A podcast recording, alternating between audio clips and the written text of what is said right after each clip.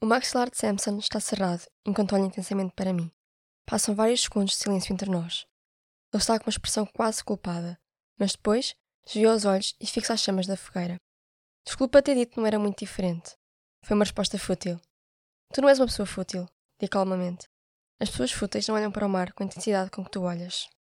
Assim que digo isto, os olhos de Samson regressam aos meus. Os olhos dele mudaram um pouco.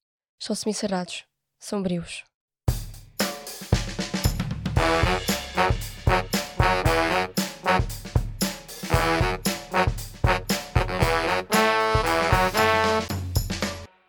Olá, bem-vindos à Contracapa desta semana, o podcast onde falamos de livros e leituras, realizado na Escola Superior de Educação em Ciências Sociais do Politécnico Leiria. Connosco no estúdio temos Diana Regueira, estudante de Comunicação e Mídia da ESEX. Bem-vinda de volta ao podcast. Obrigada. Qual é o livro que nos sugeres? O livro que trago hoje é Corações Fitos, da Colin Hoover. Por que motivo escolheste este certo?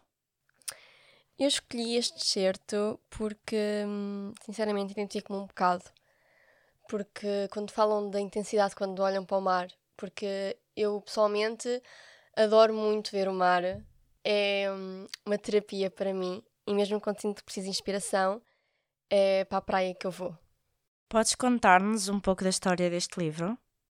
Ora bem, este livro é um livro que retrata a história de uma menina que hum, teve uma vida muito complicada, bastante complicada até. A mãe era toxicodependente, ela encontrou a mãe morta no sofá com uma overdose e vê-se desamparada.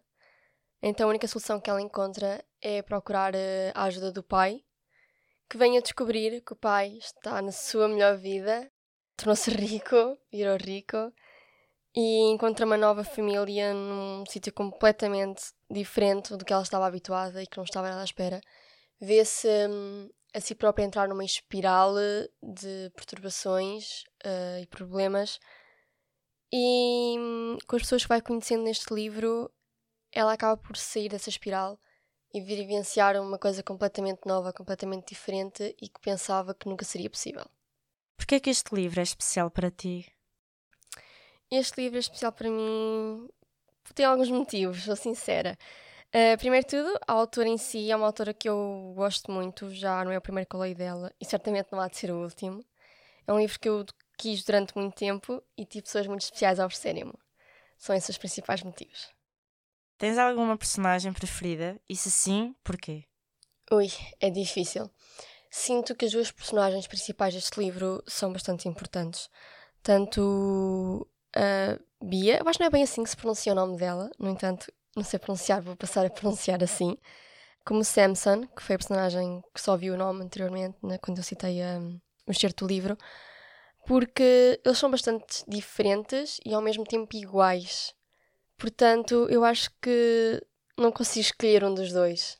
São os dois bastante importantes para esta história, tanto por tudo que a Bia viveu e tudo o que ela demonstra lutar neste livro, e o Samson é bastante parecido nesse aspecto porque ele também viveu uma vida bastante complicada.